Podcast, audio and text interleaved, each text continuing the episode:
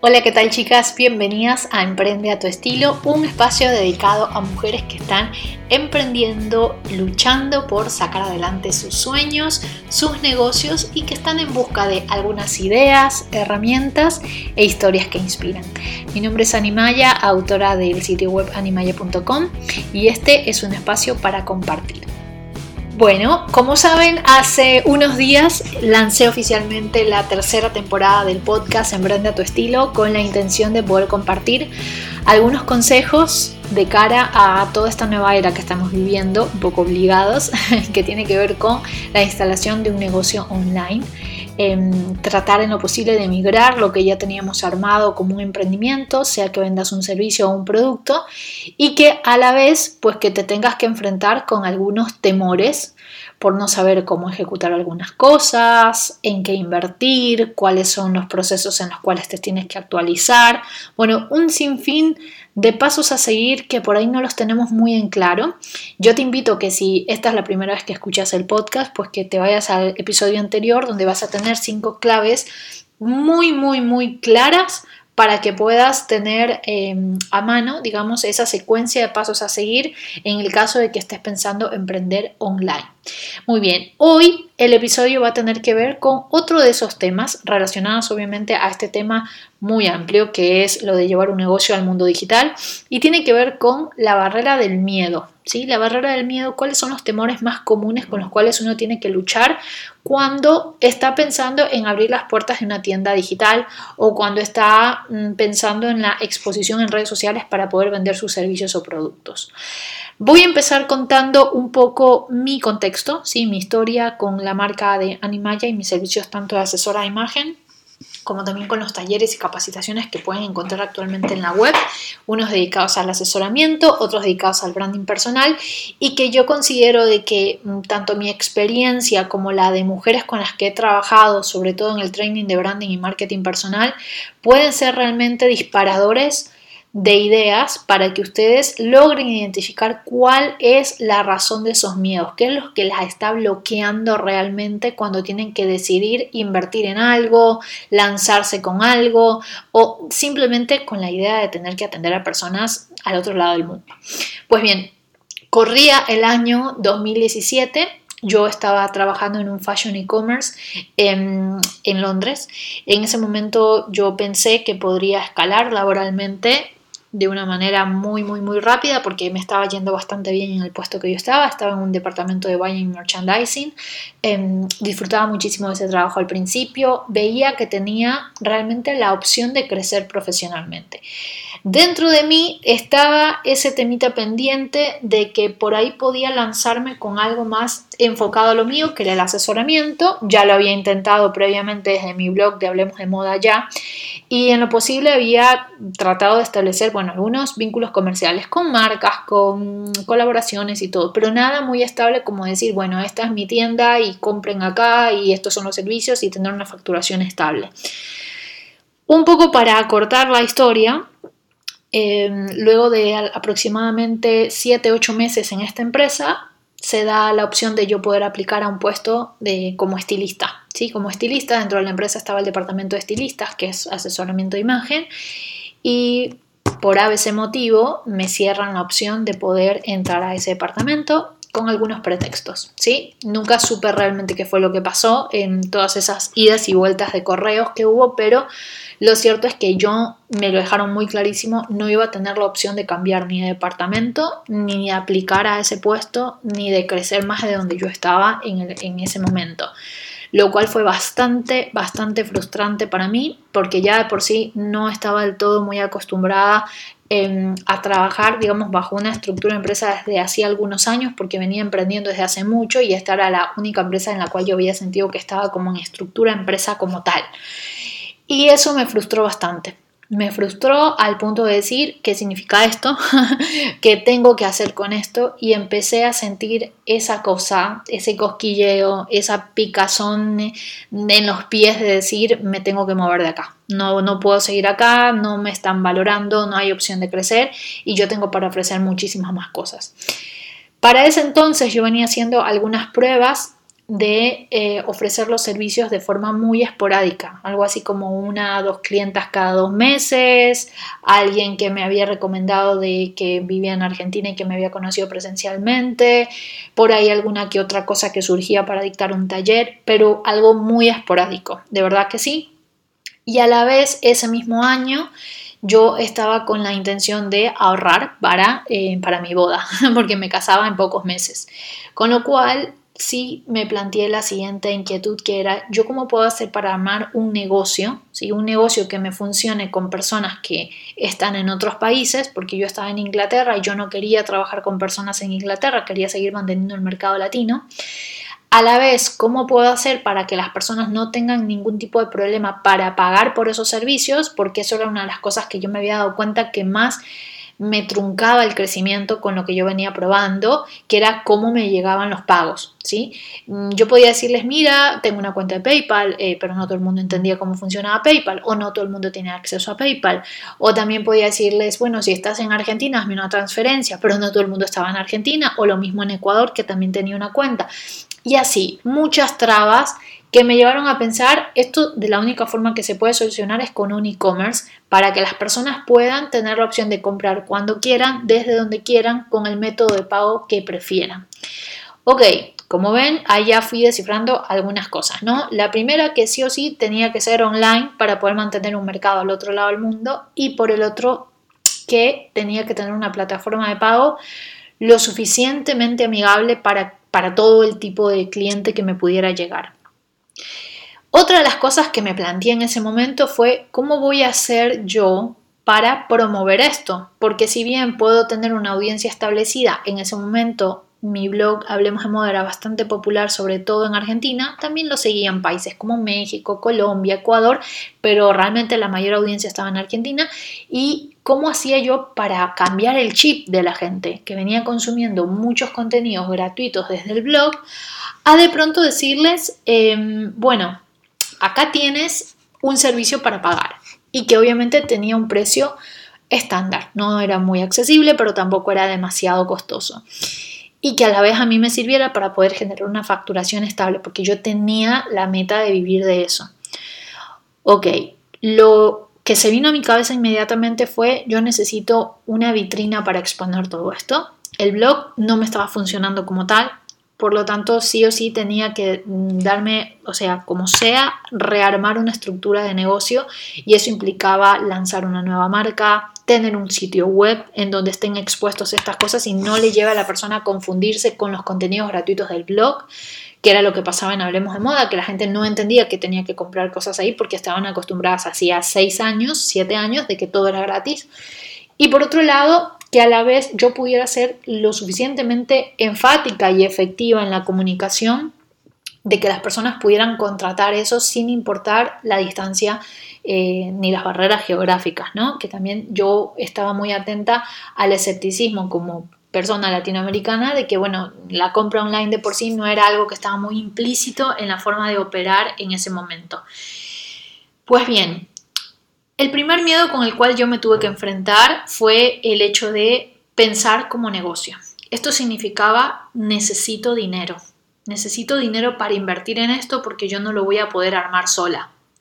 No me va a funcionar y lo intenté. Acá entre paréntesis, se los confieso, intenté armar en su momento una página como estilista profesional gratis con wix.com y me salió muy mal, me quedó muy fea con mis mm, básicos conocimientos de, WordPress y de un poco programar cosas, la verdad que me salió muy mal y, dije no puedo, voy a necesitar dinero para hacer esto. Y estaba con un sueldo que no era mm, de lo mejor, o sea, era un sueldo muy básico, el que yo estaba ganando en ese momento, porque era un trabajo bastante part-time, más el ahorro que yo estaba teniendo por el tema de mi boda, más esta situación de decir, yo quiero una web, pero quiero una web que sea de calidad, o sea, algo que la gente entre y diga, quiero trabajar con esta persona.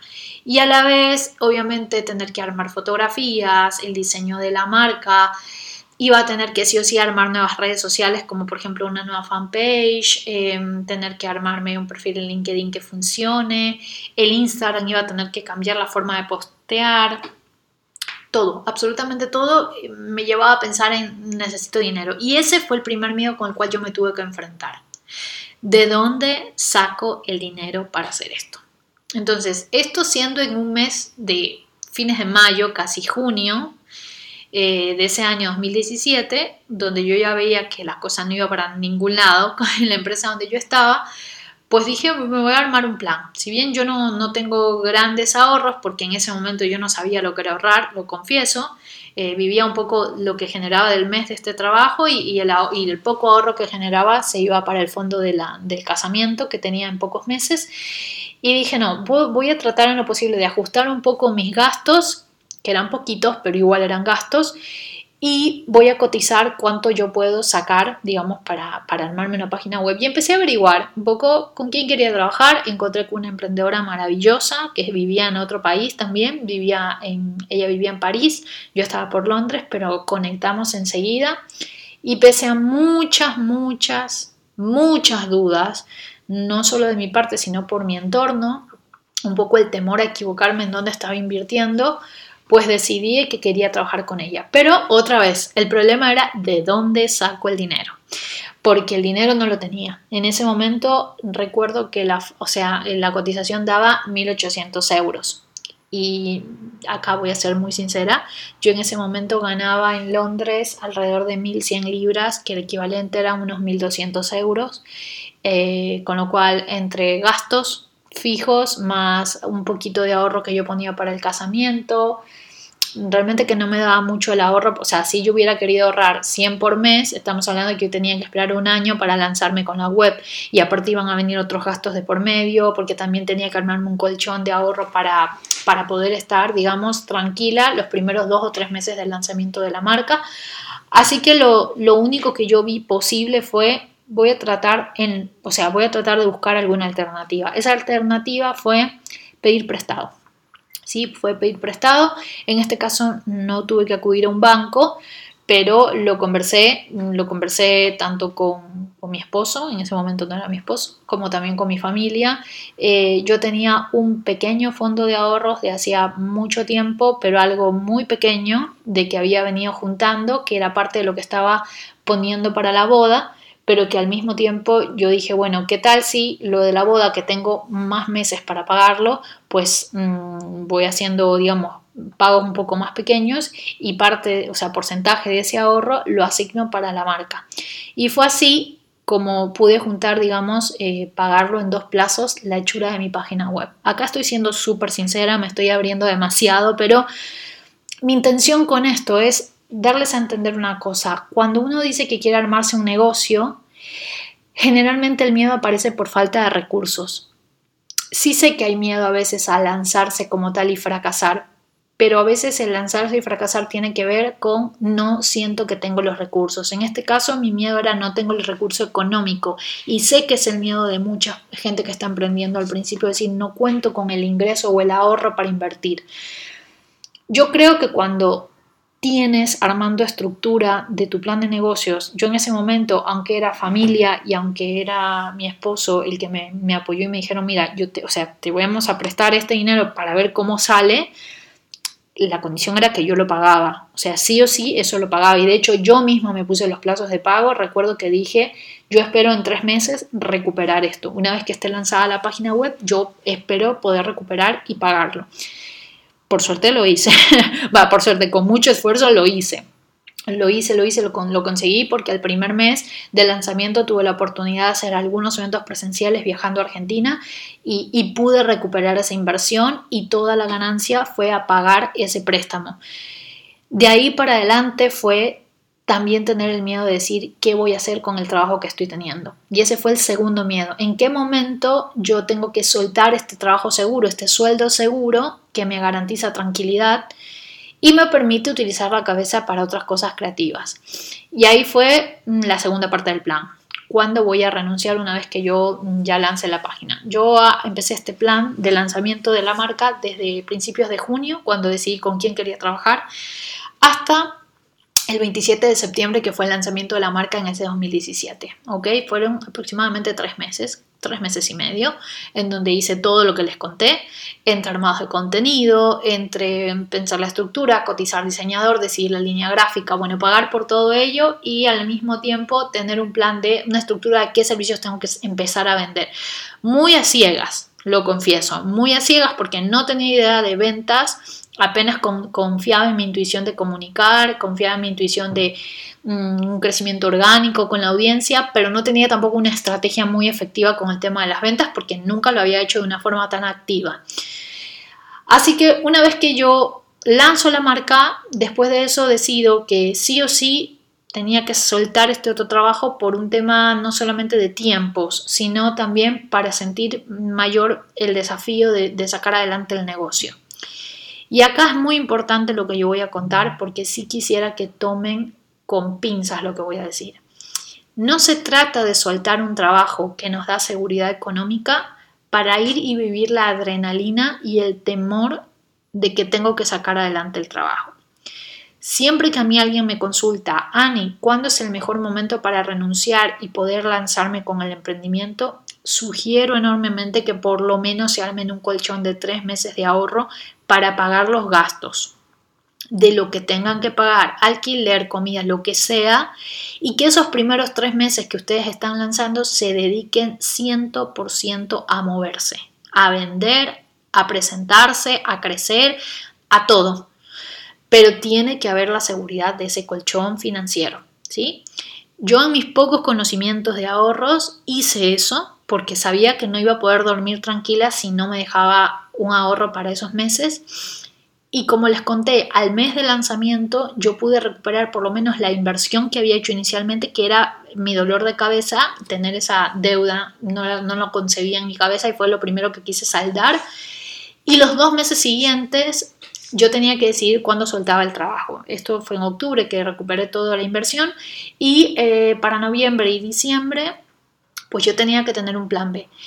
Decidí por un tema de salud, porque no me empecé a sentir bien entre gastritis y molestias en la espalda, todo causado por el estrés de este trabajo, que tenía que renunciar sí o sí, o sea, no había vuelta atrás y con esta intuición un poco kamikaze que me caracteriza, pues decidí que yo iba a soltar el primero de diciembre este trabajo y lo hice así. Obviamente con los recaudos, como les digo, de tener un par de meses de colchón para no angustiarme, porque tenía de por medio también un viaje familiar con el cual sabía que me iba a tener que distraer un poco de estar trabajando, venían las fiestas de diciembre, o sea, todos los pretextos, venía la boda, a los cuatro meses, todos esos obstáculos que muchas veces a veces uno los considera triviales o partes de la vida, bueno, yo los veía como un en contra para soltar la comodidad de ese sueldo, para lanzarme de lleno con el emprendimiento y que a la vez esto sea una situación sostenida de rentabilidad, porque eso es lo más importante cuando yo lanzo un emprendimiento, que sea rentable. Una vez que yo suelto este trabajo, em, empiezo a surfear la ola del verdadero miedo, que era ¿cómo hago para vivir de esto todos los meses? Y a mí lo que más me sirvió fue ponerme un cronograma de qué cosas necesito comunicar mensualmente. Entre paréntesis, spoiler alert, no fue suficiente. no fue suficiente, no me fue bien los primeros tres meses. Eh, contaba con este ahorro que fue un gran apoyo, eh, bueno, fue mi boda, lo disfruté y terminada la boda venía la cuota de realidad que era, bueno, estoy sin trabajo fijo, tengo que volver, hay que seguir pagando la vida, o sea, el alquiler, la comida, lo que sea. Eh, ¿Qué hago? ¿Qué hago durante esto? O sea, este tiempo que no es que me lo tomé de sabático, pero que estuvo un poco en pausa el emprendimiento, ¿qué hacer? Y fue cuando decidí que tenía que invertir en una capacitación, en un coaching financiero para emprendedores. Yo les prometo, así, así con la sinceridad que les estoy contando en este podcast, un poco toda la historia de los miedos que me, que me aquejaron en ese momento de lanzamiento, yo no tenía ni siquiera la certeza de que aprendiendo esto, que en mi cabeza era teórico, esto iba a funcionar o me iba a resultar, ¿sí? Me metí igual porque dije, lo peor que me puede pasar es que haya invertido mal en una capacitación. Invertí en esa capacitación y a los dos meses yo ya estaba teniendo o sea, en el primer mes de la capacitación empecé a generar ingresos. A los dos meses yo ya estaba teniendo ingreso estable. Ingreso estable me vas a decir, ¿cómo te das cuenta si pudo haber sido un primer mes de suerte? No, porque generé unas ventas que se iban a poder diferir en algunos meses, con lo cual yo sabía que lo que había generado en esos primeros dos meses a mí me iba a sostener por lo menos cuatro o cinco meses más. Eso a mí me dio la pauta de que realmente el miedo que a mí me aquejaba, el mayor de los miedos, era el fracaso financiero, el, fracaso económico. Ese era mi temor más grande. Que los temores como, ay, es online, ay, ¿quién me va a tomar en cuenta o en serio porque es digital? ¿O quién me va a, a realmente ver si hay un montón de profesionales igual que yo? Esos miedos eran menores versus al enorme gigantesco miedo de decir, esto no va a ser rentable. Con esto quiero decirles e invitarlas a que se pongan a hacer una lista de cuál es realmente el miedo que las aqueja al momento de emprender. Para mí, yo descubrí que el mayor de los miedos no era trabajar online, no era tener que competir con otros pares profesionales que llevaban años de experiencia. No era eso. Mi mayor miedo era que mi negocio no fuera rentable. Y yo estoy segura que muchas de ustedes que están escuchando este podcast les va a pasar algo similar, con que hay algo que no están logrando identificar y que lo disfrazamos a veces de otras frases como no tengo el tiempo, no sé si soy buena para esto, es que mm, ya hay mucho de aquello, es que no sé cómo empezar, es que no tengo para invertir. Pero realmente el miedo tiene que ver con que qué va a pasar una vez que yo lance. ¿Cómo se sostiene esto? Espero que este, este episodio, que ha sido bastante catártico, les haya podido servir a manera de, de, acompañamiento para esa sensación de incertidumbre que pueden estar atravesando en estos momentos. Yo sé que hay muchas emprendedoras en pausa por el tema de la pandemia, así como también sé que hay muchas personas que están agarrando fuerzas desde donde no las tienen para lanzarse en serio en estos momentos y les aplaudo la valentía porque me parece lo más acertado en vez de quedarse inactivo esperando a ver qué va a pasar luego de toda esta pausa mundial. Cualquier comentario, cualquier sugerencia, si tienen algo para contarme, saben que me pueden escribir a hola.animaya.com. Voy a estar encantada de leer sus, sus comentarios y sus historias. Y pues si este podcast le puede servir a alguna amiga emprendedora que conozcas, alguien que esté pasando por las mismas inquietudes, los mismos miedos, pues compárteselo y espero que se puedan suscribir también al, al canal de podcast. Las espero en un próximo episodio y que estén súper, súper bien ya van a ver que todo va a estar bien. Chao, chao.